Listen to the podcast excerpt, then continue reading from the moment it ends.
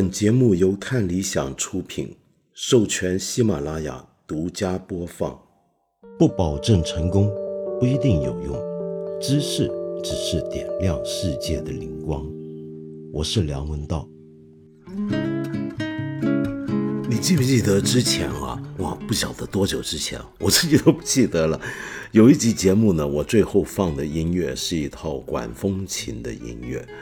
嗯，说到管风琴啊，就我们很多时候都会有个误会，以为凡是用管风琴演奏的音乐呢，那都是西方传统的宗教音乐，尤其适合在那种雄伟的欧洲的大教堂里面聆听。然后我们还会觉得这种声音，你就不知道为什么他弹什么出来声音，你都觉得特崇高，对不对？但是这个东西，你有没有想过，可能只是一个非常片面而偏颇而错误的一个印象？那这种印象到底怎么来的呢？其实它就跟我们对于音乐的呃一些的固定的分类认知有关。比如说，你一听到管风琴，哇，你觉得好西方啊，好古雅啊，好高级啊，呃，人类精神向上提升喽。你一听唢呐，那你说啊，我们有人要要办葬礼了吗？还是办喜事儿了吗？就特别热闹，呃，红当当的那种感觉。其实，所有这种印象都是一些有待澄清和破解的迷思。那么音乐到底是怎么被分类为有所谓的雅，有所谓的俗呢？我今天请到看理想其中一个节目的主讲老师来跟我聊这个问题。这位老师就是沈源，你听过他吗？他是目前世界上最优秀的青年管风琴家之一。那么在我们国内，那是数一数二的管风琴家。他正式的职务呢是中央音乐学院的副教授，同时他自己也是一个作曲家。他在看理想呢，有一档节目叫《认识音乐三十二次音乐解码之旅》。我就是听到他这个节目里面对于音乐的雅俗之分的讲法，让我觉得很有趣，我就想找他聊。因为我发现他的音乐口味是特别特别的广泛，让我觉得这是一个可以好好跟他谈各种类型音乐的专业的学院派的音乐家。沈老师，好高兴啊！今天能够跟你聊，我听你的节目真是太好听了。你用了太多太多的心力了，因为这个节目里面我们就可以听到，就是呃，你插入了大量的不同的音乐选段，那所以听起来整个效果很丰富。而且呢，就是我觉得做音乐节目还真得是这么做，就是不光是说，而且还真得让我们听到。呃，各种各样的，马上听到那个示范，那这样子我们才知道我们之前听到的内容到底指的是什么嘛？但是我听您的节目呢，觉得有一点很有趣，就是您跟我心目中许多，就不是我，就我觉得我们大部分听众可能都会觉得，一般讲起一个古典音乐家、一个作曲家、一个一个教授，特别是而且是您弹的是管风琴。那我们一般都会觉得哦，好严肃，呃，何该呢？是在教堂里面坐在这个管风琴前面，非常严肃，非常的神圣的。那么，但是我看您的节目，就是您涉及的音乐种类非常多，而且好像并没有说，呃，哪一种音乐比较高，哪一种音乐比较低。就您是从小就听音乐的口味就很广泛的吗？其实就像是我也一直是您八分的这个忠实的观众，您在每一期都会给大家带来 带来很多的音乐，有古典音乐、交响乐，也有流行乐，有乡村，有爵士，也有我也听到您推荐过我们管风琴的乐曲，然后当时作为观众就感觉很很兴奋，很幸福。那我是跟我的父亲学习管风琴长大的，所以听音乐、弹音乐是我的成长的日常。啊，那么在这个过程中是没有过想过哪一个要更高级，哪一个是我们不可以听的，是低俗的音乐。我们经常会用雅和俗来形容音乐，大家会感觉哦，那危害性并不大呀。这个俗乐听起来很可爱，很市井啊，啊，但是这明显是两个不完整的词。如果我们用补完它，补齐它的这个高雅和低俗来形容呢？这个形容词背后难道没有对于这一群人的贬低的含义吗？我们先把问题放在这里。然后我不知道您听说过有一个音乐圈的鄙视链吗？那个笑话，我我听过好几个版本，你说你的版本给我听听看。是是是。对，首先从事音乐方面，好像有这个古典瞧不起爵士，爵士瞧不起摇滚，摇滚瞧不起流行，然后后面有很多版本的这个变化，然后又把民乐排在中间偏后的位置，然后这个并不是我们演奏家或者是作曲家排出来的，然后还有另外一个版本是学习音乐乐器的鄙视链，然后我的乐器管风琴就被排到了第一位，可能是因为太贵了，很少见吧？没错没错，因为家里面没办法摆一个管风琴。对，我在柏林留学的时候都是在练。全程的管风琴，然后在深夜晚上九点到凌晨六点去寒冷的教堂去练琴，所以管风琴看似很高大上，但是学习起来有一份苦，但是又有一份管风琴家的浪漫，就是可以拿着管风琴鞋，呃，周游世界。嗯，所以大家把管风琴呃放在了这一个就是学习乐器的鄙视链的最顶层，然后是竖琴、大提、小提、钢琴，我们也不知道是怎么排出来的，所以。真正的音乐家在看到这个鄙视链的时候是很茫然、诧异和不真实感的。那么我就回想一下，其实我们今天中国人认为西方古典音乐是最高级的，这是有一系列的历史原因的。嗯，学堂乐歌是从清朝末期开始的，那个时候就是拿欧美的歌曲填上嗯对于进步思想的一些词，比如说送别。长亭外，古道边，对，是美国的流行歌，当时的流行歌。那么，受教育者就会唱西方音乐，也许就是从那个时代开始产生关联的吧。然后后来五四运动之后的革命歌曲也是这个方向发展的。那个国民革命歌是“大刀猎枪，大刀猎枪”，其实就是两只老虎，就是法国儿歌《雅克兄弟》。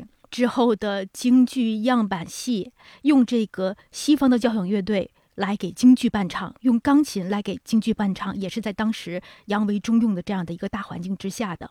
到改革开放，我们在电视上打开电视，就会总会有一些古典音乐节目，宣传古典音乐很高雅，大家多来听一听的这样的一些节目。那也许这样的一个一个历史节点啊，我未必都是经历者。那我说一个我的一个故事，好好好，就是我在读大学的时候，我是在中央音乐学院上的大学。那么中央音乐学院总会接到一些任务，要组织学生去北京各大高校举办高雅音乐进校园的活动。真是就叫这个名字，就叫做高雅音乐学院进校园。呃，高雅音乐进校园。哦，真是这，真是这么叫。所以这是一个，对，就这么几个字。然后我们这是一个一个锻炼，也是一个任务。演奏的学生们可以有一个舞台，啊，是我们不常演奏的音乐厅的形式的。然后大学生们也可以多听听音乐嘛。这个项目其实是很好的。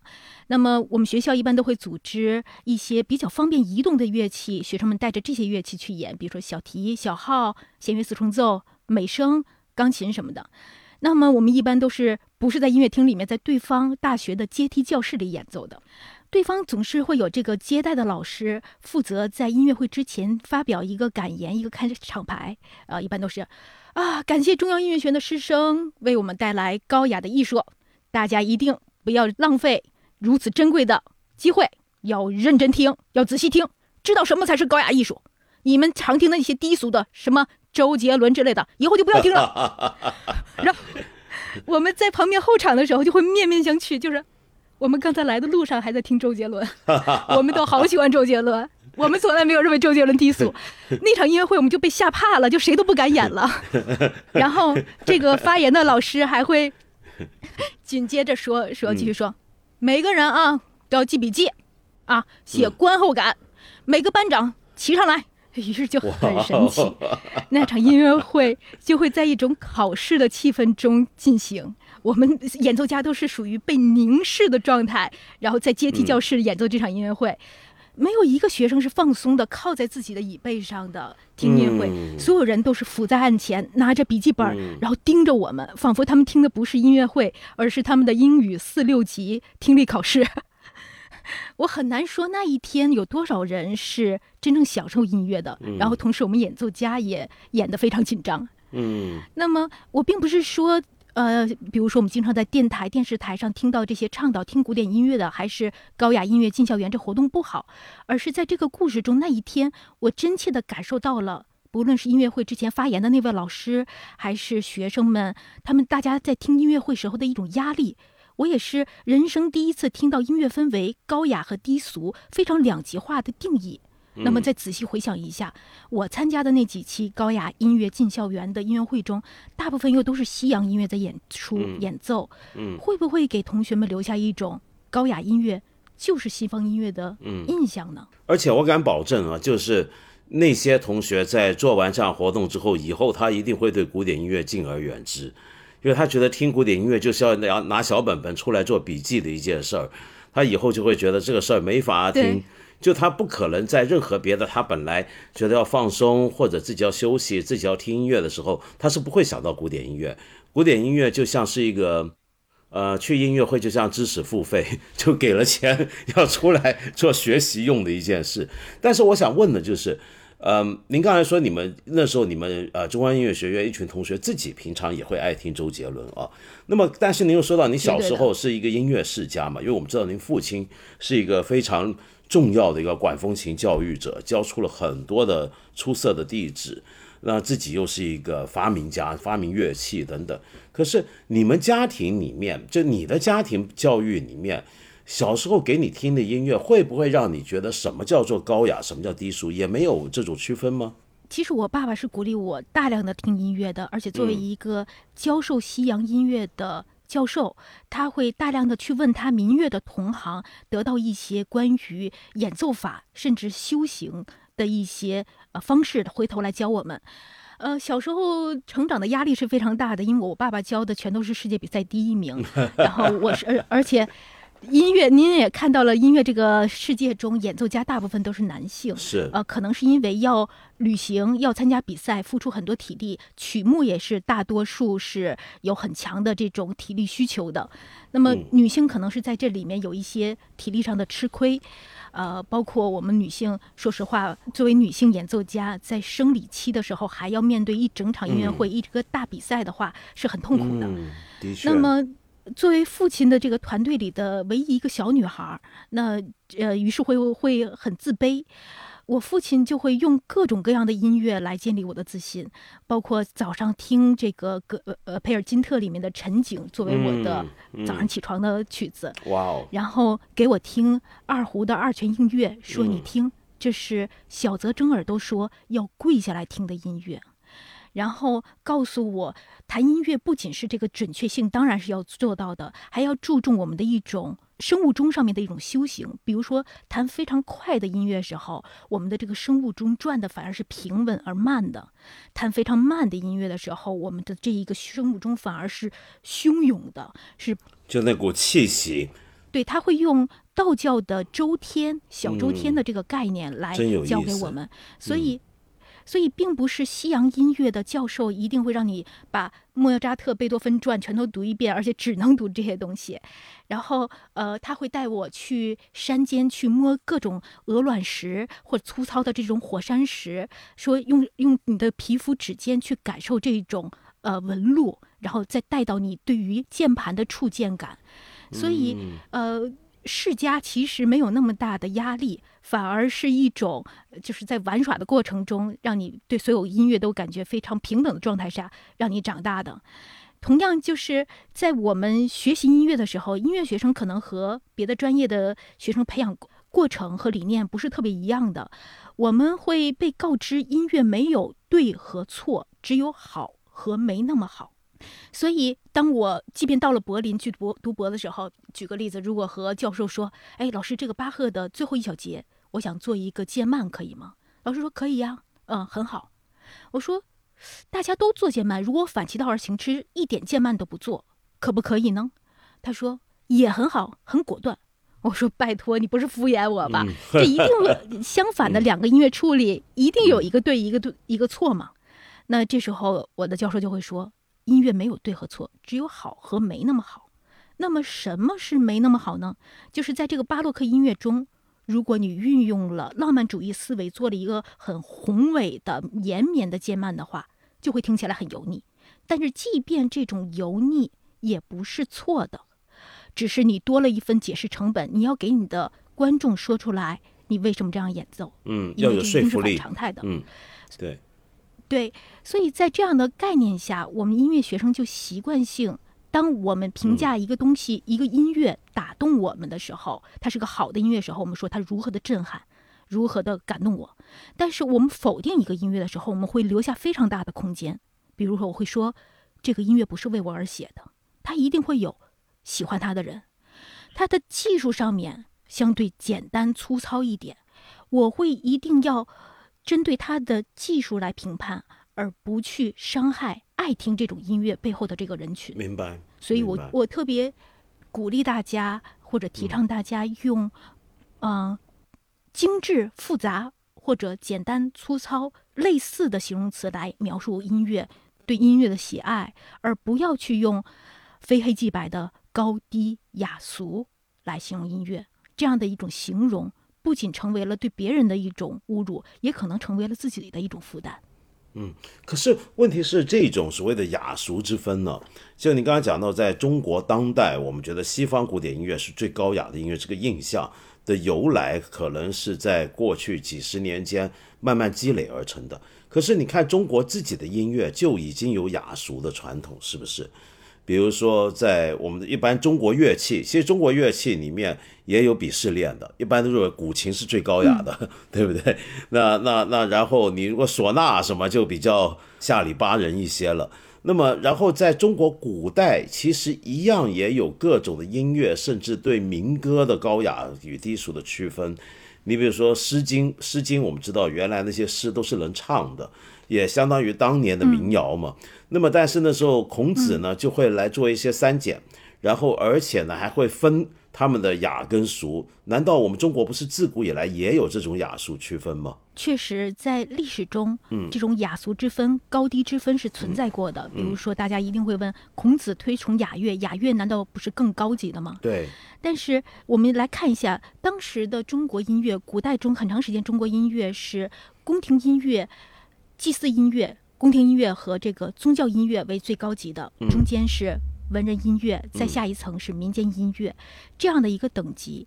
雅乐这个概念最早是出现在《周礼》中的，是一种祭祀的典礼官方音乐。到了孔子的时候，他推崇雅乐，鄙视和阻止正位之音。他认为大家听正位之音会迷乱心智，但实际上根本拦不住。嗯。正位之音鲜活又可爱，有生命力，在士大夫阶层迅速的就流传开了。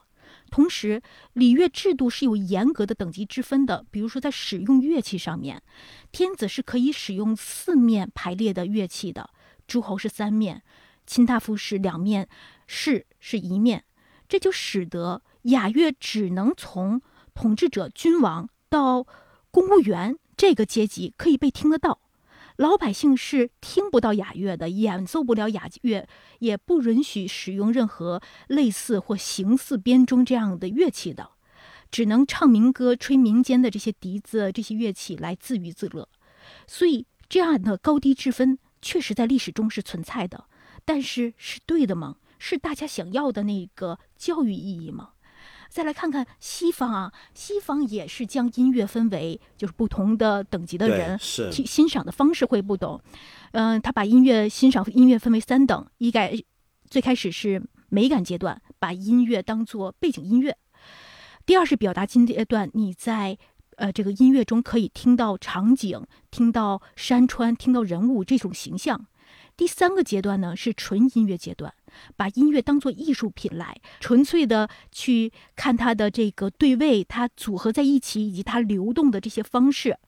那么，曾经一度西方认为只有纯音乐才是最高级的，是的，把音乐当成背景的人都是低等人，就不配听音乐。那我们今天是知道这三种欣赏音乐状态在我们生活中是并存的。作为音乐家，我也会，我们都会戴耳机，都会听 iPod，然后于是这个通勤的道路都会变得没有那么痛苦。我在东京留学的时候，我喜欢听巴赫的《True Sonata》管风琴奏鸣曲的慢板乐章，于是拥挤的人群就会让我没有那么反感。电车上每个人生活的不易，我就都能看得到了。在柏林留学的时候，我反而爱听费德列大帝，也就是费德列二世的长笛协奏曲。我会一边感叹说：“真是个好皇帝哈，真是个好作曲家。”然后一边会跟他说：“来来来，费德利二世，你看两百年后的柏林，你的柏林变成这样，你能想得到吗？”所以，呃，当背景音乐这个是证明了欣赏音乐的方式是多样的，又是在生活中并存的。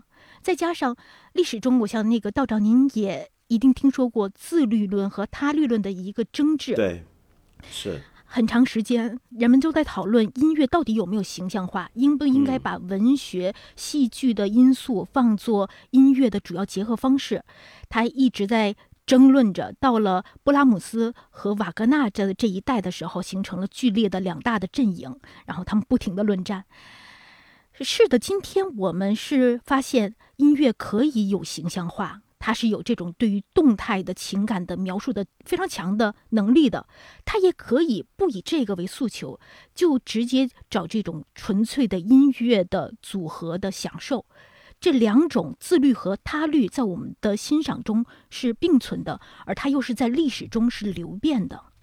那么，管风琴演奏家其实就有一个工作特性，就是我们要弹非常长的历史长河，我们要弹这个比巴赫早很多的作品。是对钢琴大约现在是三百多年的历史，所以当小孩子们弹巴赫的时候，都会哭，都会就感觉就是在弹山顶洞人的作品，怎么这么老旧？但对于我们来说，巴赫就是一个。壮年的这个中年的一个男士，比他老的老先生还有特别多。而我们能看到，这个浪漫主义时期追求他律性音乐，追求音乐有形象性、文学性的诉求更多，而反而两边巴洛克以及更古早的文艺复兴时期的音乐和后来的近现代音乐自律性更多一点。对，每个作曲家有他不同的这个倾向，就为音乐而音乐是。不过我想说的是。呃，您刚才讲的那个已经是音乐欣赏层次上，我们怎么去，呃，美感的审美的官能上面，我们怎么去判断所谓的音乐的高低？可是问题是，当您刚才讲雅乐，就是中国古代雅乐的时候，其实它还牵涉到一个问题，这是另一种对音乐分级的一种观点，那就是从社会角度来看，雅乐之所以是雅乐，其实是个双向定义的东西，就是说它不只是说它的音乐演奏。那个乐曲本身以及对他的演奏本身是高雅的，而且更重要的是他在什么场合、什么时机对谁演奏，那这个东西更界定他的雅。就像你刚才讲的，我做宗教祭祀，我这首曲子是跟神明沟通的，嗯，或者向神明献祭的，嗯，这就有点像西方音乐一样。以前我们会觉得，曾经有个时期觉得圣乐是最高级的。而意大利音乐在历史上，您知道古典音乐史上，很多时候意大利音乐代表是通俗的，就是就是他们喜欢一些通俗乐曲、舞曲、歌剧之类的东西。但是，呃，你是不能搞混的。就是曾经有个时期，你比如说教堂里面怎么能够演唱或者演奏一些民间的，呃，以民间故事为题材的一些的乐剧，那是不可能的。嗯，那所以音乐还有这一点，就它跟它的社会作用效用绝对是相关的。嗯，你比如说，现在我们很多人都说中国的雅乐，其实在日本仍然有部分的保留。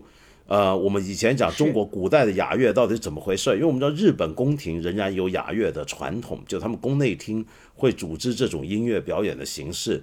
通常我们外面人不一定看得到，都是在他的宫内举行仪式。比如说日本的皇居，也就是天皇的皇宫，他们每年现在仍然保留中国古代的春耕仪式，就是。呃，开春了，天子要先出来在地里面插秧，要要要干些啥的？那么表示这个要这是个对天的一个祭献。那么日本到现在都还有，他天呃皇居里面有一小块田地，那么这时候他们也都有音乐的。那么像是这种音乐，它其实是不是那个音乐本身的高低，呃，或者它艺术水平的高低，而是它社会效用、它社会地位。可是问题是，这个东西又是双向的，就它反过来也会说，大家慢慢固定会觉得。这种音乐，我只能够在天子在的时候才能演奏，必须要配上什么样的乐器，什么样的演奏者的阵容，然后有什么样的曲目，甚至规定那个声音的进行的方式是怎么样。那么慢慢这种音乐，大家就会觉得它连在艺术上，在文化意义上都可能是比较高级的，呃，是能够表现更高尚的东西的。那么像这种分类就比较复杂了，因为它牵涉到社会上我们如何去分类声音的高与低。你比如说，我们现在刚刚讲到，我们现在一般人啊，呃，那种音乐鄙视链是无处不在的嘛。就一般人，就算我不听古典音乐的人，呃，我们可能也都会继续在流行音乐内分高低的，呃，或者在摇滚乐内分高低，这是非常非常常见的一件事情。然后这个时候，其实这种东西呢，它是很复杂，它既牵涉社会人群的区分，也牵涉到那个音乐的场景的区分，还牵涉到乐曲本身的艺术判断，他们是相互规定的。所以我以前不是写过一本小书，叫做《噪音》吗？是。我是读那本书长大的。哦，别这么讲，一下我又老了好多。这这这太太太客气了，请您多指教。我先说一下，嗯，应当对道长表白一下。呃，在噪音那里，所有的观点我都非常惊艳。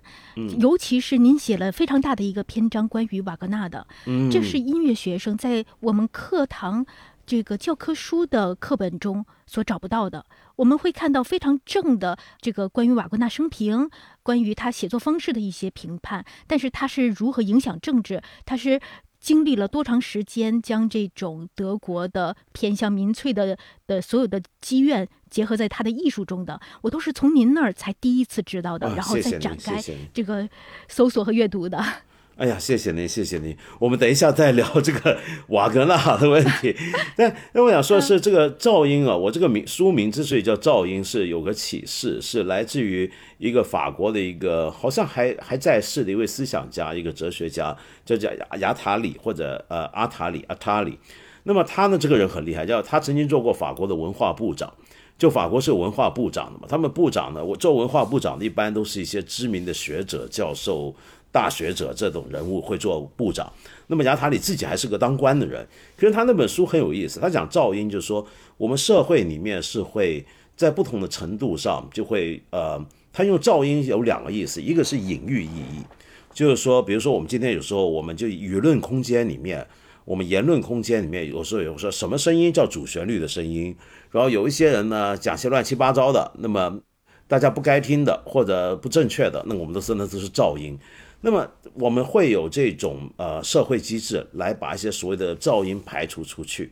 那么但是同时它也是字面意义的噪音，它指的是什么呢？就是音乐在一个社会在一个历史里面就有什么声音才我们叫做音乐？他从这个问题来问，什么叫音乐呢？那么音乐就是很多人会定义，比如说有组织的声音，比方说。那么，那这样子车上的街马路上的公交车驶过的声音，那这个就绝对是噪音了。我们听到噪音就会觉得很烦、很燥、很不舒服。嗯，但是如果我听的是音乐，你可能又有不一样的感觉。那么他认为这个所谓的噪音与非噪音的区分是在历史中不断变化的，而每一次这种区分都不单纯是跟声音有关。同时，也是跟社会政治条件甚至经济学相关，或者他讲的政治经济学。同时，但是他一定还会有文化上，我们想要给他一个 justification，去说明为什么它是噪音。那因为，比如说我我再讲远一点，比如说在当代音乐，我知道很多人对当代音乐还是到现在觉得不能欣赏。那么，特别是有一些特别数字化的当代音乐，比如说像呃布列兹的音乐。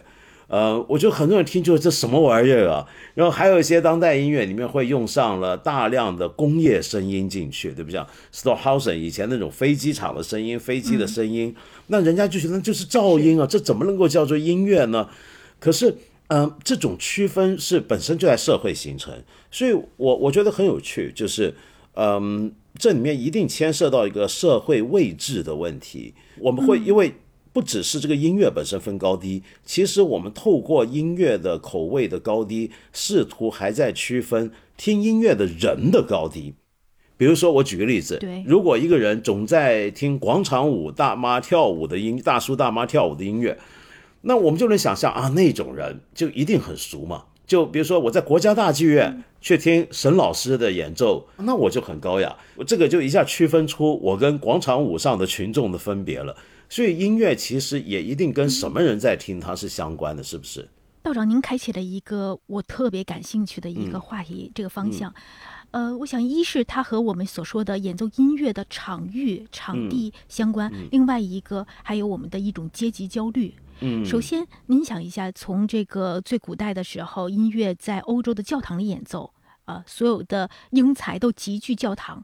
后来，教堂并非是最富有的了。那么，像贝多芬、莫扎特的这一代人去往宫廷去发展，然后贝多芬更是成为了一种像是独立音乐人，他不再依附任何一个机构，而是纯粹的来呃，就是这个演演奏自己的作品。整个这种从教堂到宫廷，再后来在肖邦那个时代到沙龙音乐会的这样的一个过程。证明了一个阶级、权力、经济的一个移交的一个过程。嗯，再后来呢，呃，我们会说这种过程的演变不仅仅是人群，不仅仅是谁是音乐的赞助者，谁是音乐的消费者，还影响了我们演奏家本身。到了苏联那个时代开始，钢琴开始需要在两千人的这种大音乐厅中演奏，所以钢琴被建造的越来越大。嗯，在那之前。钢琴一般最适合我们今天也说，钢琴最适合在五百到八百人的音乐厅，因为你能听到珠圆玉润的声音，你也可以听到它的张力。但是苏联那个时候开始说音乐要服务于所有的民众，所以他们把音乐厅建得越来越大，钢琴也变得九尺，也变得越来越大。影响我们演奏家的是什么呢？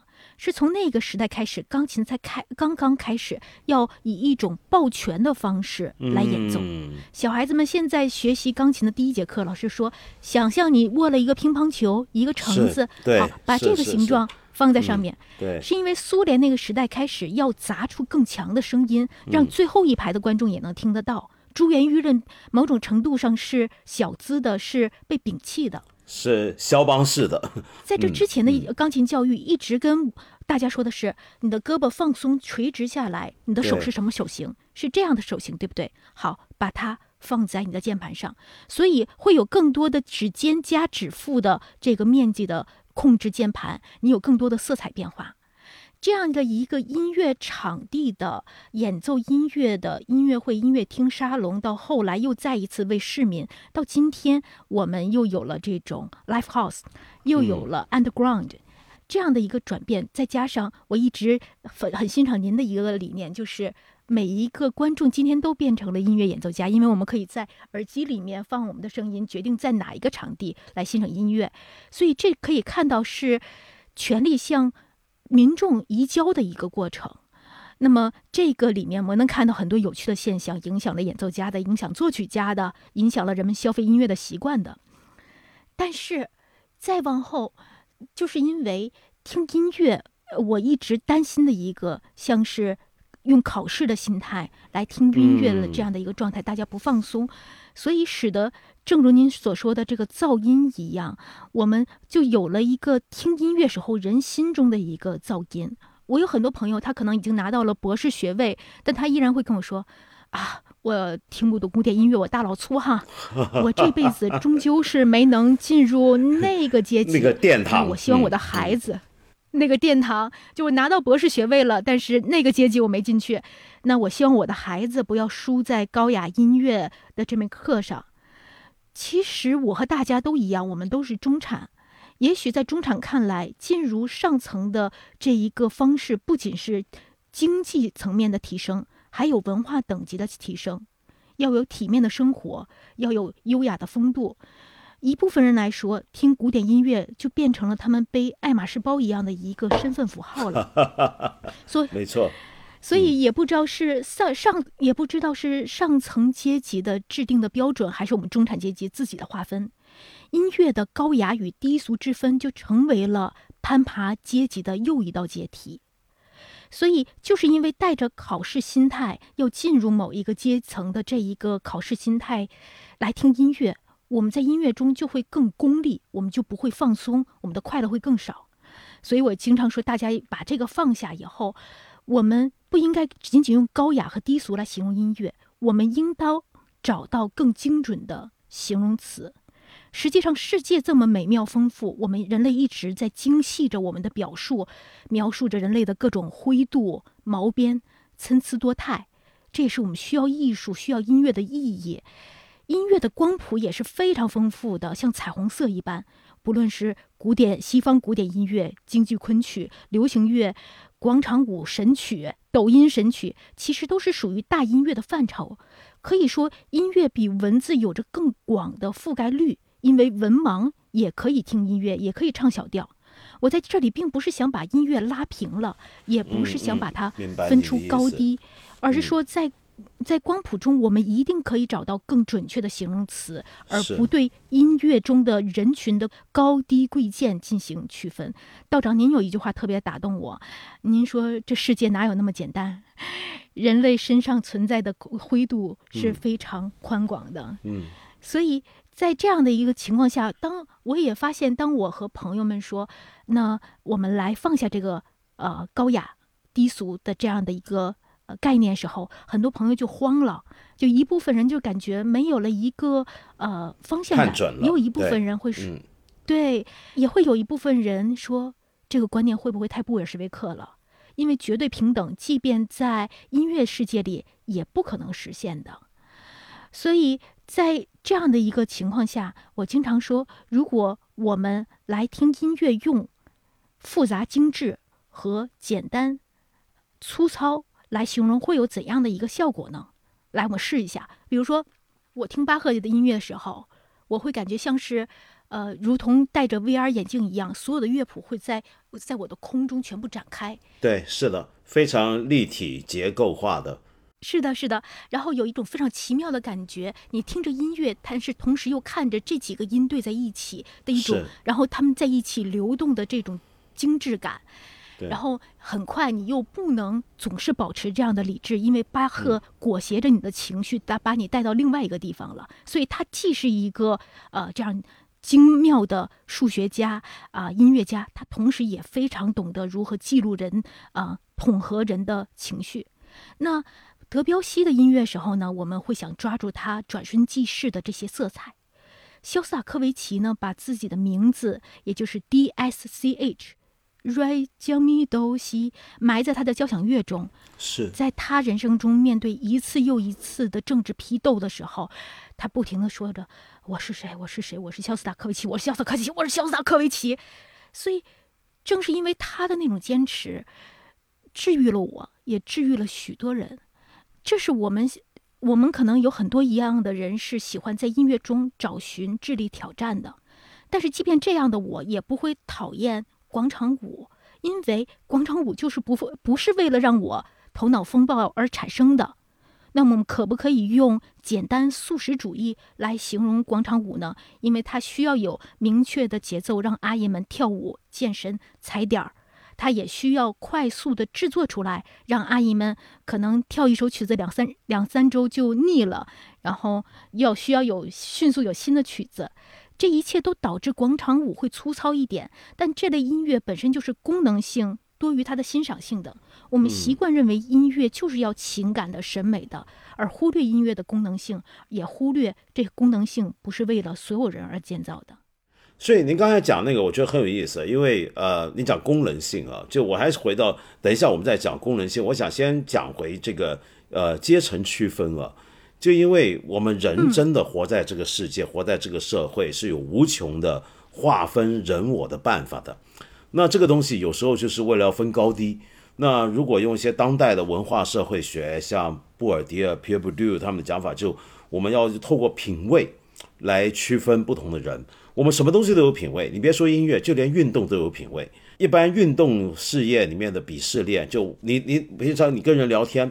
你要知道这个人背景的话，你就问他：你平常喜欢运动吗？他喜欢些。那你喜欢什么运动？如果他跟你说我喜欢打马球，哎呦，这人很高级，像这个这个这个高级到就是呃，好了，那那那咱有空再聊啊。就我们香港人叫嘛，哈西大喊饮茶就没话好说了。人家打马球的，对不对？那如果你说我喜欢泥浆摔跤，那那你就很低级了。或者是怎么样了，就就就有也是有个鄙视链的，比如说网球一般就被认为是高于足球的，那么所以在英国这种阶级社会很明显的地方，就足球是劳工大众的，网球是中产阶级的，所以你看网球手球员出来的时候都还要穿一个网球的外套，然后你去温布顿看球赛，着装是有基本要求的。以往现在好像放松了。嗯，那么音乐也是一样。我记得我小时候啊，我们同学们在香港念书的时候，呃，那时候就是所谓的港乐的呃广东歌的黄金年代。那就八十年代的时候，什么张国荣啊、谭咏麟啊，跟着后面四大天王，那大部分同学都听那些。但是总有些同学就说，这算什么？这个你们听这个太低俗了。而他们听的所谓高雅一点的呢，必然一定是要英文歌曲，就不知道为什么，就西方流行音乐就是要比这个香港流行音乐要高级。那么当然大家可以找到很多理由啊。那么再来呢，听西方流行音乐的人又会被另一群人鄙视，那就是要听这个。西方的另类音乐或地下音乐的，然后到了另类音乐、地下音乐圈，你以为这就完了吗？还没完，因为总有人比你更地下，就是对，甚至 到了说唱，他们还会很讨厌喊麦的人。没错，没错，没错，都有区分的。比如说，我记得那时候我们常常会讲说一个乐队，我们就会说，比如说我们喜欢地下音乐的人就说啊，这个乐队本来很好，现在不行了，堕落了。通常形容他堕落的一个客观数据标准，就他唱片好卖了。就人家唱片卖多多了，受欢迎了，比如说上了畅销曲榜了，那我们一下子就本能反应完了，这个乐队把灵魂卖给市场了。他要保持愤怒，他要保持愤怒。所以我们那种人呢，通常最欣赏的这种英雄呢，就是像呃一些有一些呃乐团的音乐人，他们由于自己的唱片太好卖，历史上真的有过这种，就一下很受欢迎，他受不了了。所以他就觉得这个事情，他有点真的是越来越折磨自己的艺术良心，最后他自杀。然后这种人就会成为我们的偶像英雄，我们都会把他们海报贴在我们的房间啊，我们的卧室。你爸爸妈妈如果知道这种故事，一定会很担心。你孩子最崇拜的是个要自杀的人，因为他是为艺术而牺牲的。那我们是这种来鄙视法。那么，所以这个东西好像是无处不在。那么，我们是用这个来区分，呃，你高点呢，还是我低点呢？可是您刚才讲的话呢，又牵涉到了另一个话题，就这个音乐它是有功能性的。嗯，比如说在跳舞的时候，我们今天，比如说古典音乐里面有许多很著名的舞曲，就连巴赫里面。都有大量的我们叫做那个曲式是来自于舞曲，但是我们今天很难想象我们能够用那个曲子来跳舞。我们呃当然可以，但是我们一般人不会听到那样音乐，觉得我们马上就大伙起来翩翩起舞。就我们今天要跳舞的音乐是另一种音乐，那它必须是更简单的。呃，当然在巴赫手上他已经不是，他曲目曲的形式。根源于舞曲，但是在他手上其实已经不是一个用来跳舞的音乐了。但是到了我们今天，我们有很多音乐用来跳舞，这是有功能性的，就是希望能够让你动起来的。哪怕我坐在这，我戴着耳机，我听着我的 HiFi 在欣赏的时候，你都会不自觉的身体会有抖动发生的，是因为那个音乐的作用。所以这就说到音乐对人的这个这个作用。是非常非常大的，嗯，呃，这就是一个社会作用的问题。我记得我听你的节目的时候，让我印象很深的，恰恰就是你有一集在讲到要我们小心听音乐，因为历史上曾经有一些音乐是专门用来刺激我们的情绪，那这种情绪，而且是刺激到希望我们走上一个极端的民族主义的，甚至走到法西斯方向的，有这样的一种音乐的存在，那。这个问题恰好也是我一直感兴趣，因为就比如说你刚刚我们讲瓦格纳，就我们很多人争论不休。瓦格纳曾在以你知道瓦格纳作品今天在以色列，直到现在都还是不能公演的，那是犯法的。就曾经试过有一些著名的音乐人带着乐队在以色列的舞台上面演奏瓦格纳音乐，试图打破禁忌，结果引起很大的争论。可是问题是。为什么他们认为瓦格纳音乐有问题呢？因为觉得瓦格纳是一个反犹主义者。那他所谓反犹主义，一般就讲他言论嘛，他很多书信文章的确有大量的反犹色彩的存在。可是现在问题来了，他的音乐本身有能不能够说出一种反犹性质，或者一个音乐在什么意义上，我们说这个音乐本身包含了一种强烈的政治色彩，呃，是有意识形态的。而不光是这个作曲家有意识形态，而是他的作品听起来很抽象的，呃，很纯粹的音乐，其实是有意识形态效果。就我听您的节目的时候，您就提到从法国大革命到纳粹都有类似的情况，是不是？就是我们意识到音乐和文学是有不同的，音乐比文学的覆盖面要大。然后音乐和文学的性质又不同，音乐没有文学的一些逻辑的线性的思维和阐述，但是更多的音乐有一种对于生理和心理的动态的描写，所以我们说音乐可以是治愈人的药，但是某种程度上它也是某些思想毒性的一些催化剂。我并不是说音乐是毒，但它可能是催化剂，所以这个时候就要看音乐用在谁的手里，以及我们有没有能力将音乐的这个能力给解读好。比如说，音乐覆盖面很广，它又可以轻易的煽起人们的这种激昂的情绪。我们可以看到法国大革命，这个时候可以说法国大革命是一场用歌曲推动的革命。当时的报刊、政府纪要，甚至日用品上都要印上这些歌词。那这些歌词呢？有一些是民众创作的，他们也在这个作曲者那儿写上一个修鞋匠，一个革命者。那么他们也有一些的歌词呢，是在旧曲上面填词的，甚至有的时候拿重赞歌、赞美诗的曲调来填革命的歌词。这是一个历史上面很奇特的一个音乐现象。但是负面的呢，我们又看到德国纳粹在二战时候对于人们的一种音乐催眠。比如说希特勒，他这个人很懂音乐，他亲自设定了他出场的时候要是演什么音乐。对他的 BGM，他都已经设计好了。对，对对对，而且他非常善用运用一些带有隐喻的音乐符号。比如说瓦格纳在《齐格费里德》这个歌剧中有一个圆号主题，然后希特勒就经常用这个来彰显自己的英雄形象。那么他的葛培尔呢就更加精明，葛培尔认为音乐。厅是一个可以制造和教堂同样信念的一个地方，因所以他修建了很多音乐厅。因为音乐厅中的黑暗可以让人们对于教堂中的那种场景有一种回想，从而对于一种思想的信奉是呃更加的深刻，或者产生为此而牺牲的这种精神。那么葛培尔又是让呃压低这个收音机的价钱，让每一个家庭都买得起收音机，以方便收听这些纳粹歌曲。甚至他亲自下场指导这些作曲家。他说，歌曲的句子要写的短，然后让人们容易重复。所以这个时候就可以看到，他们德国的军歌在技术上面非常精湛。军歌写成进行曲的方式，让人们随着加入行列振臂高呼，然后朗朗上口。然后也有大量的更可怕的是，把纳粹歌曲写成圆舞曲，让人们随着摇摆，让你自然而然的不去考虑他到底在说什么词，你的身体就首先接受了，产生了亲近感。那么这样的催眠性是更强的。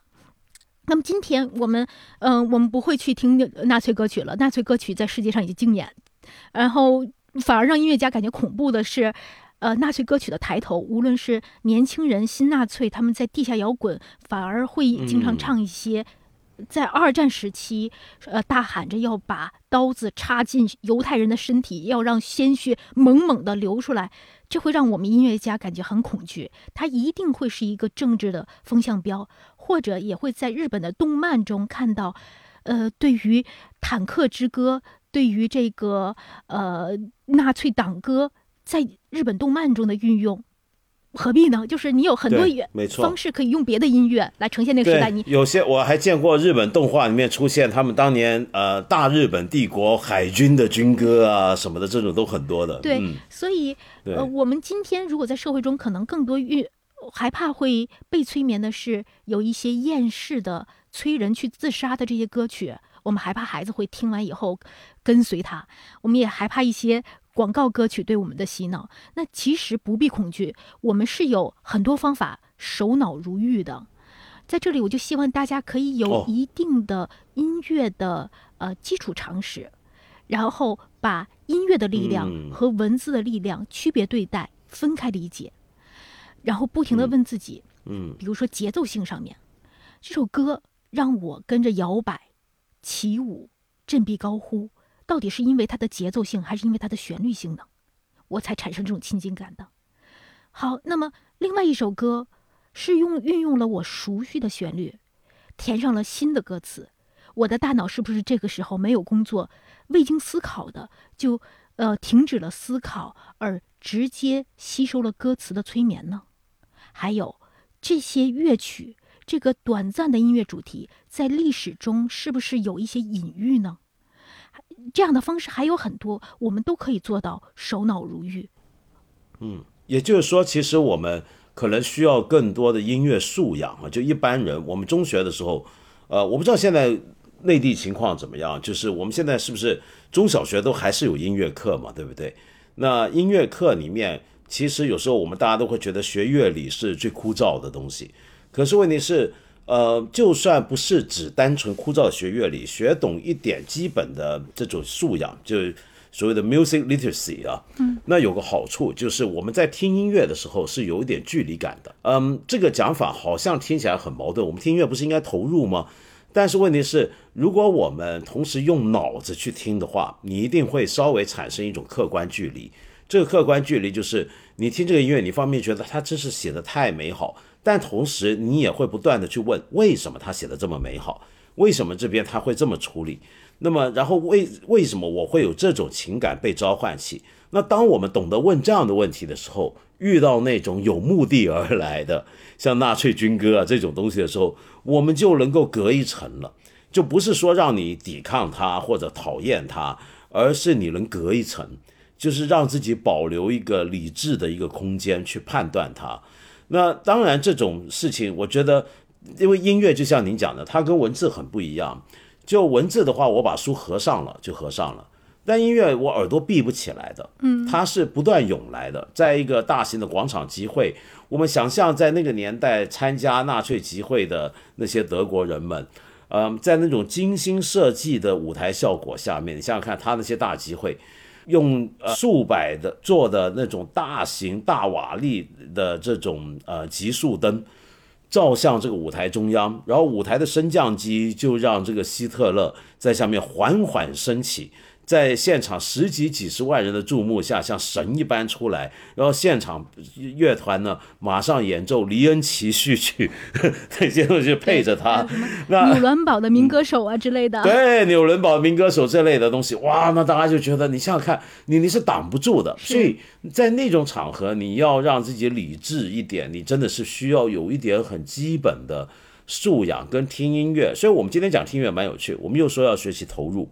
但同时又要学懂用脑子来听，那这个东西其实不帮，不只帮助我们去，嗯，让自己的大脑在被所谓的音乐洗脑催眠之余，有一点的自省或者是呃抗体，但是同时也反而能帮助我们更好的欣赏音乐，就是因为我们一边听，比如说看看画也是一样，看艺术学艺术也是一样。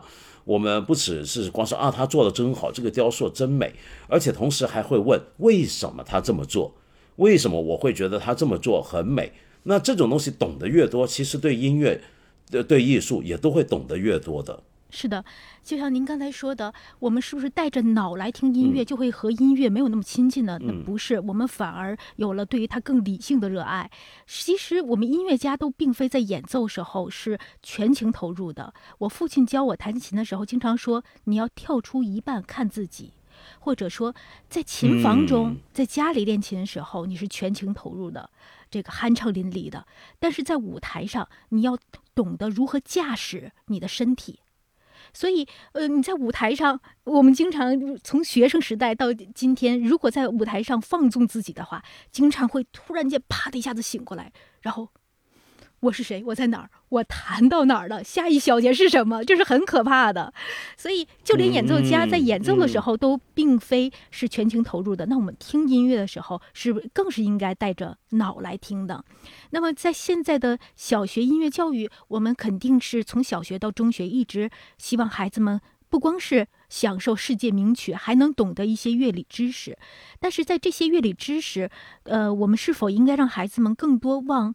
历史长河看的同时，也往世界民族音乐去看呢。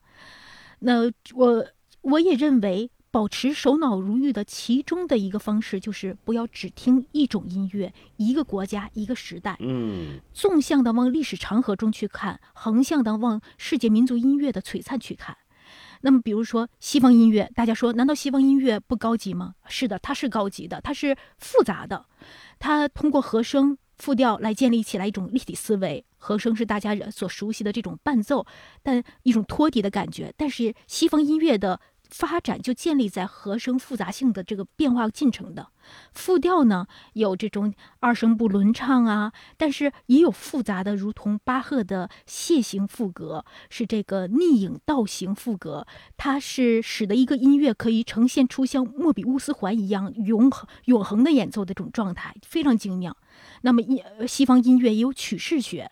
呃，无论从二部曲式、三部曲式，它到复杂的奏鸣曲式，西方音乐就是在这样布局下，强调结构感、庞大而又缜密的设计感之下，一步步变得繁杂的、有计划的推动人呢。其实是一个理性化的过程，对，它有计划的，一步步的推动人们的情绪到达高潮，然后大家一起爆炸开。那么，他又通过配器学来强调这些色彩。不仅是一整个交响乐团，你用弦乐还是木管对话，打击乐用的是否精妙，铜管是否嘹亮，还有一首曲子，比如说我经常喜欢听的巴赫的《众望喜悦》，用管风琴、用钢琴、用合唱队，会呈现出不同的暖感和冷静感。是的，所以，但是。呃，如果是仅仅是学了大量的音乐历史，就会音乐的技法、音乐的作曲法就会认为西方音乐更高级的话，那看看我们中国音乐呢？我们东方音乐有着西方人赞叹的这种空间感。然后以及这种即兴的这种游离感，他们自愧不如。他们的音乐就是因为要理性的布局构建，所以缺少了一种偶然性。没错。直到近代的约翰凯奇才在这个老庄哲学中找到了对他自己个人的治愈，以及在东方美学中找到一种自由即兴的偶然性音乐。那其他的世界民族音乐、阿拉伯音乐，在我们认为最小的二度。小二度之间还能再分四个音或九个音，所以微分音的庞大复杂太壮观了。对，呃，印度音乐也有又复杂又精妙的节奏，用费波那切数列打出来的节奏，从一加二加三加五加八一直加到二十一，再回到一，这整个又体现了一个轮回的思想。这难道不同样这些都很高级吗？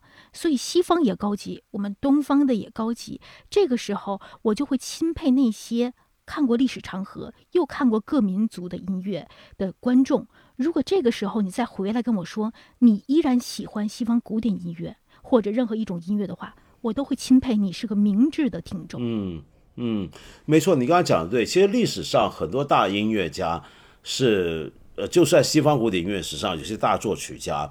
恰恰是对其他文化、其他民族的音乐也非常好奇，乃至于欣赏的。那最有名的，比如说莫过像德彪西这样子，是他自从听过甘美朗音乐之后，嗯，他就试图怎么样在自己的作品里面运用他所听到的东西。我觉得反而是专业音乐人好像比较没有这种距离感。你比如说有一集我放的音乐，我在我的八分里面做的一集节目。呃，最后放的音乐是古尔达弹的曲子，就那个大钢琴家 Guda。那这个大钢琴家很有趣的地方，就他同时是个很好的爵士乐家。是，就一般我们都会觉得啊，古典音乐跟爵士乐，听古典音乐的人多半偶尔也能够欣赏爵士乐，欣赏爵士乐的人也可能会欣赏古典音乐。但是这两个行业里面的一表演者要跨行是有点难的。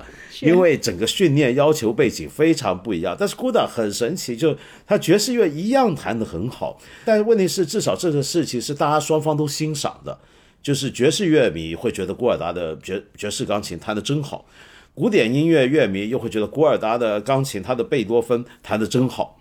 那所以我觉得这个好像是你很在行的时候，反而大家不是太计较这个区别，是不是？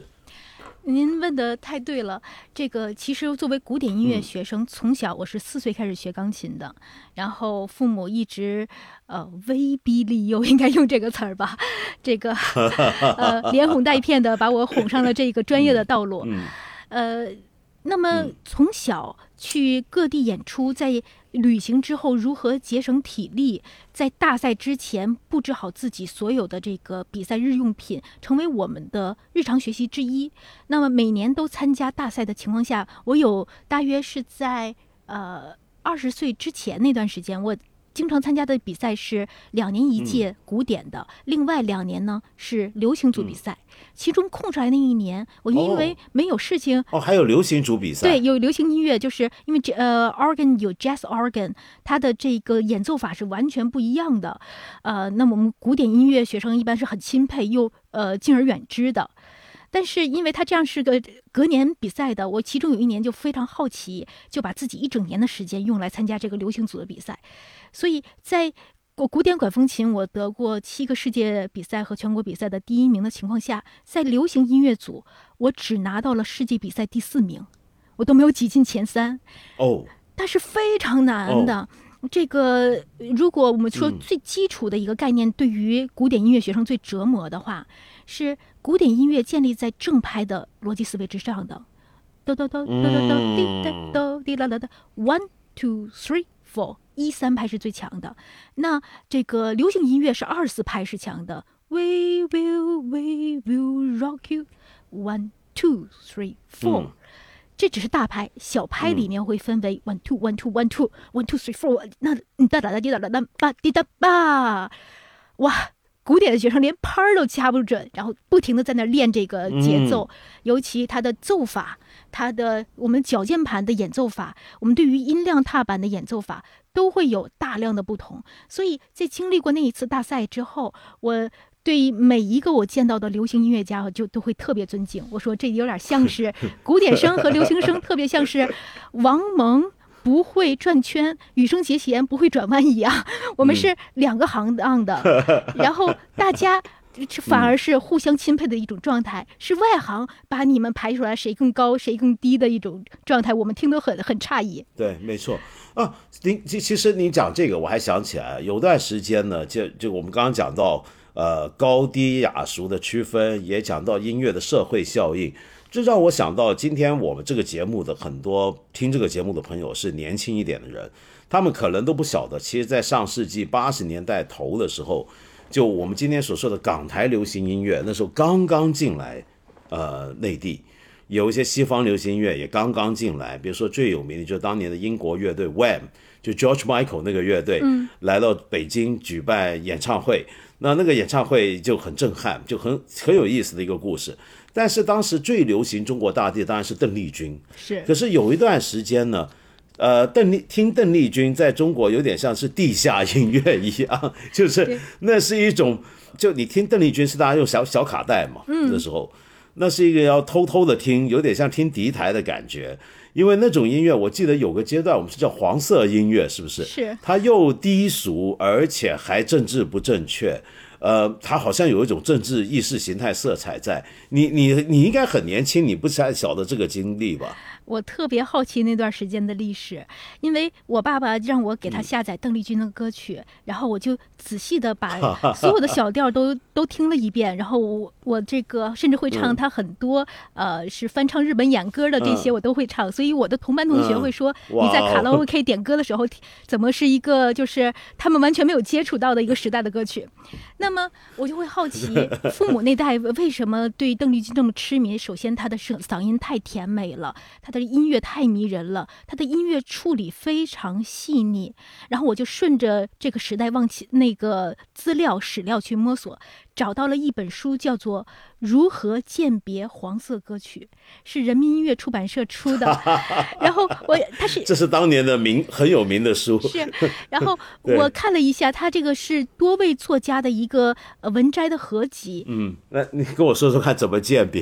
对，他们 OK，其实都写红色歌曲的人教我们怎么鉴别黄色歌曲。是有两个色彩组的人的一个互相的呃鉴别。对，呃。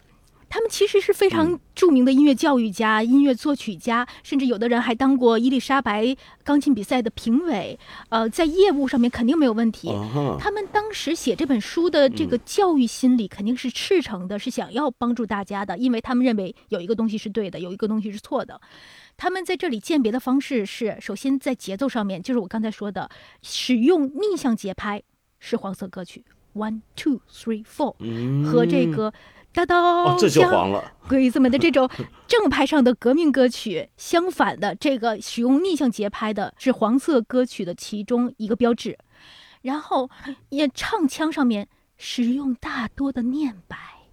来来来，干完这杯再说吧。这种念白是黄色歌曲，然后演唱上面有更多的“何日君在”这种滑音的话，也是黄色歌曲。描绘女性的面庞、脸蛋，那不就完了吗？那还有呢？还有你说，呃，脸蛋和嘴唇和眼睛、眉毛都不可以描写，描写的话也是黄色歌曲。真的呀？对，然后表达男女之前之间的爱慕，是在羡慕露水鸳鸯，也是一种黄色歌曲。所以这样的东西就非常细致的划分出来了，什么是黄色歌曲，什么不黄色，但也属于靡靡之音。比如说李谷一的《相恋》，它虽然歌词 OK，但是运用了滑音，运用了逆向节拍，好，至少你是个靡靡之音了。那邓丽君别跑了，你的全部音乐都是黄色歌曲。所以在这样情况下，我会发现这样的一个状态，哎，在今天我们是把它当做趣闻轶事的，因为历史发生了特别大的雅俗的这样一个概念的转变，而发现了在每一个时代，无论是一开始说孔子推崇雅乐而。摒弃正位之音，还是我们这些著名的音乐家摒弃黄色歌曲？他们即便在处于教育的心理，最后也都失败了。对，所以这这简直是太失败了。因为我今天看到有一些主旋律电视剧、电影，哪怕是抗日神剧里面，都会出现大量的音乐和配乐。在这个定义上都是靡靡之音，都是逆拍的，然后有很多的滑音，然后中间的配乐要描写这个战场上的女同志，都是在歌唱的，也都是她的脸庞。因为我这么听来，这个黄色歌曲的定义还包含一种性别偏见。嗯，就这个曲子呢，如果它里面的歌词唱到的是一个战士的战士的脸庞就，如花岗岩般的脸时的时候，哦，那就不对，那就行。在那个男战，尤其是男战士啊，那就可以。但是，呃，你的歌词讲到一个女人的脸庞，那就叫黄色。对，所以 这个太好玩了。这个转变在历史上也比较好玩，是因为它是八三年出的书，所以那个时候我父母跟我说，迅速的掀起了就是居委会用大喇叭广播叫不听不看，上交所有的卡带与黄色歌曲划分界限，呃。单位的领导与老师要带头做这个运动，呃，一部分是从史料中查到的，一部分是从父母。因为那时候反精神文明污染嘛。嗯，对。嗯。那么，但是迅速，八三年出的书，但是在八四年这个事情就截止了，因为当时，呃，在这个新年联欢晚会时候，人们打爆了中央电视台的电话，要求必须要演李谷一的《相恋》。然后也是借由着这一个风气，嗯，这个流行音乐被解开了，被放开了。在紧接着下一年的青歌赛的时候，开始了有了通俗演唱组，毛阿敏呐，这些维维啊，他们就开始百花齐放了。所以这一个点迅速的成立又迅速的解开，也是我们观察历史中呃雅俗流变的一个很有趣的一个时间点。这个事件太有趣了，我觉得这个其实将来应该找机会您做一集节目，是去说一下这个事情才对啊。最主要我还认识这些老师，他们都是很好的老师，对啊。学生们就难免会问老师：“您当年为什么要写这样的东西？” 他说：“我们当时对你问过吗？”他说：“我们当时真的认为这是对的，就是认为，而且我们要起到教育意义，我们要引领人们什么叫做高雅，引领他们去听，然后。”那那现在呢？他说那本书还能被找得着吗？我说大量流传，他们也是比较尴尬吧。那么现在反而是，反而是我们留年轻人有的时候会反过来批判，用批判这个词儿不对，反过来去和老一代的人说你们的音乐太俗了，你们应该听点雅的东西。这个过程中，我也特别害怕我们会伤害老人，比如说。我们刚才说的广场舞，很多时候年轻人会到广场去和这些阿姨们说：“你们放这曲子太俗了，放点好听的行不行？”但实际上，让我们来精细我们的诉求。广场舞的问题是曲子吗？是声污染？是扰民呢？它那么大声，放《蓝色多瑙河》和任何曲子都是不对的。对，那这个时候你跟阿姨说你的曲子太俗了，阿姨一定会说：“你骂谁呢？”所以这个时候，如果广场阿姨们她们可以都戴蓝牙耳机的话，我要这个。画面有点诡异，就是在夜晚的广场上面，这个这个不太行，这个不太行。一帮人安静又整齐的跳着舞，这个画面有点太诡异了。但是至少生污染 是这个生污染的事件就可以解决了，那年轻人也就不会带着你是俗的，你打扰到我的这种批判的心理了。因为毕竟虽然我的母亲不跳不跳广场舞，但是广场上面一个一个别人的母亲或者别人的家里的阿姨或者保姆，他们有一首曲子可以让他们肆意玩耍两个三个小时，我是很高兴看到这件事的，很开心的，对，没错。只不过阿姨们，你们也考虑考虑我们，把生污染解决一下。这三年因为抗议啊，就是没有这个广场舞看了。要不然以前呢，就我在北京有时候街上，我有空在街上看到啊，我会停下来很久的。就我我就我就比较可惜，就我不太会跳这个，否则我也应该加入才对。因为我觉得好开心啊，就是我看他们我就乐，就真的很开心的，很快活的。嗯，有时候我在中间走来走去，我就看到那真的是让人觉得有一种呃俗世的满足感，就是。就你觉得啊，大家这么和乐，很开心的是让人通过对于这样的音乐的喜好，我们经常会给一一类又一类的人群画出画像。比如说刚才我们说广场舞的大妈们、阿姨们，然后还有呃，我记得上一次和您聊天的时候，我偶尔偶尔的举了一个非常具有乡土气息的一个旋律，那个旋律叫做。社会很单纯，复杂的是人呐。这个曲子被很多年轻人认为太俗了吧？这是俗到家的，一定是这个代表作。但是我却愿意给这个喜好这种乐曲的人画一个人群肖像。他们一般，我是东北长大的，在东北的话，这帮人一般可能是那种夹着手包，然后穿着貂，然后嘴里抽着华子。的一种很形象的一种街溜子，我们叫街溜子的一种形象。他们甚至不是混混，不是流氓，他们就是呃这样的一种形象的人。明白你意思。对，但是街溜子不配有一首歌让他开心一个下午吗？以及这样的人多半是辛苦的开着，比如说修车行，然后赚着钱供着他女儿去可以听草莓音乐节还是古典音乐会。但是当他听具有二人转风格的音乐的时候，他女儿一定会嫌弃他的。所以，我们就是太多的认为音乐和文学是完全重合覆盖的，没有取悦街溜子的小说，所以街溜子爱听的小调不能称之为音乐。但实际上，每个人都有配得上他的音乐，一个音乐也不必是为所有人写的。这个时候，你再不喜欢这个音乐，你分析它到底哪里让你不适。就可以了。比如说，让大家反感的绝对不是这首歌的民歌性吧，因为大家喜欢的毛不易和其他东北出身的唱作人，他们旋律中都有大量的二人转的走向，啊，还有这个呃四川的说唱、陕西的摇滚都有地方特色。呃，美国流行音乐的乡村蓝草就更不用说了，都是民歌性的，民歌性、民族性是不必被批判的，我们也不会去碰批判的。那么，社会很单纯这首歌，我们能说它什么呢？就是它确实太粗糙了，过于简单的和声，从素材库里直接粘贴复制的鼓点和自动伴奏，以及毫无设计感的编曲和配器。那么，当我们用简单粗糙形容它的时候，就可以避免对于人群的伤害。简单的音乐有简约的美感，如同。约翰·凯奇，粗糙的音乐可以充满生命力，就像是东非难民营的音乐。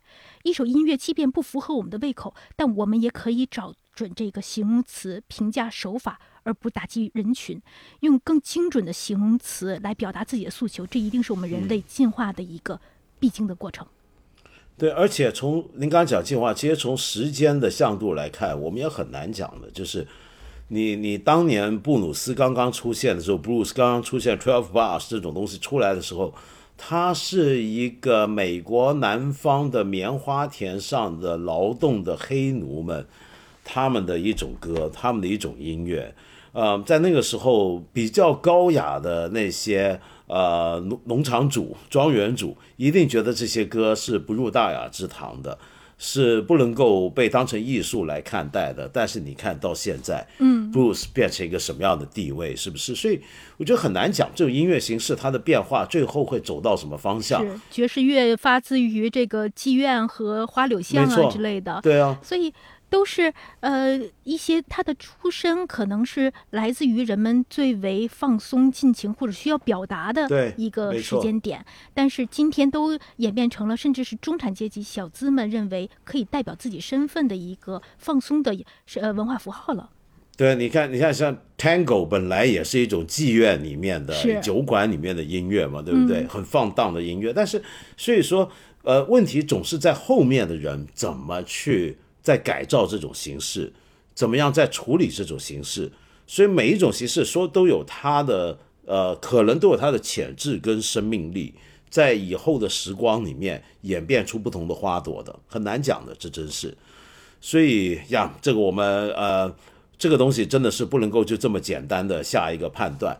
OK，那今天呢就很开心，沈老师跟您聊了呃这段时间。那我今天非常非常感谢有机会跟您聊。那么希望下次呢就有机会呢去看您的演出，因为我听说您接接下来的您下一场的演出是什么时候？嗯，十二月二十三号我在杭州大剧院，而且是和大家看理想平台上大家非常熟悉的江松老师，我们有一个知识音乐会的一个形式。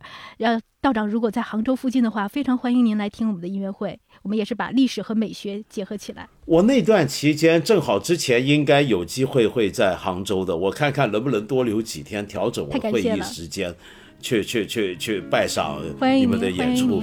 谢谢您，谢谢您，沈老师，谢谢谢谢。好，好，那我们期待再见。OK，拜拜。本来呢，今天星期五啊，世界杯也都结束了，我们是不是应该聊一些关于世界杯的事情呢？可是我又觉得世界杯已经结束了。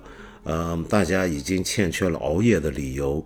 那么本来前阵子是挺好，你想想看，就比如说，假如你阳性了、生病了，那你在家，如果又不算大病太严重的话，晚上顺理成章、非常合理、合法、合情的熬夜看球，然后第二天呢睡到黄昏。那么现在这个世界杯结束了怎么办？我们听音乐嘛，对不对？挺好的，半夜听音乐。那今天呢？呃，你看我这个节目平常结束的总会介绍一些曲子给你听，可是今天既然难得请到沈老师跟我聊天，那我当然要让他来替我们选择一首曲子。呃，我们看看他的选择是什么。谢谢道长。那么归根到底，音乐是一个作曲家、演奏家、观众三位一体的艺术。作曲家、演奏家这前两棒的接力跑，一切都是为了把音乐交给观众的这一刻。如果说观众是最后一道工序的艺术家的话，那么能使观众发挥出最大能动性的，我想是巴赫的音乐。下面这首约翰·塞巴斯蒂安·巴赫的管风琴作品，G 大调前奏曲与副歌，作品号 BWV 五四幺，我想推荐给大家。作为德国人，巴赫运用被同时代人称之为世俗音乐的意大利协奏曲风格，使管风琴听起来像是一个小提琴手和一整个乐团的对话。在巴赫打破国别雅俗的边界时，我也希望这首乐曲可以为大家呈现管风琴辉煌与灵动并存的多样性。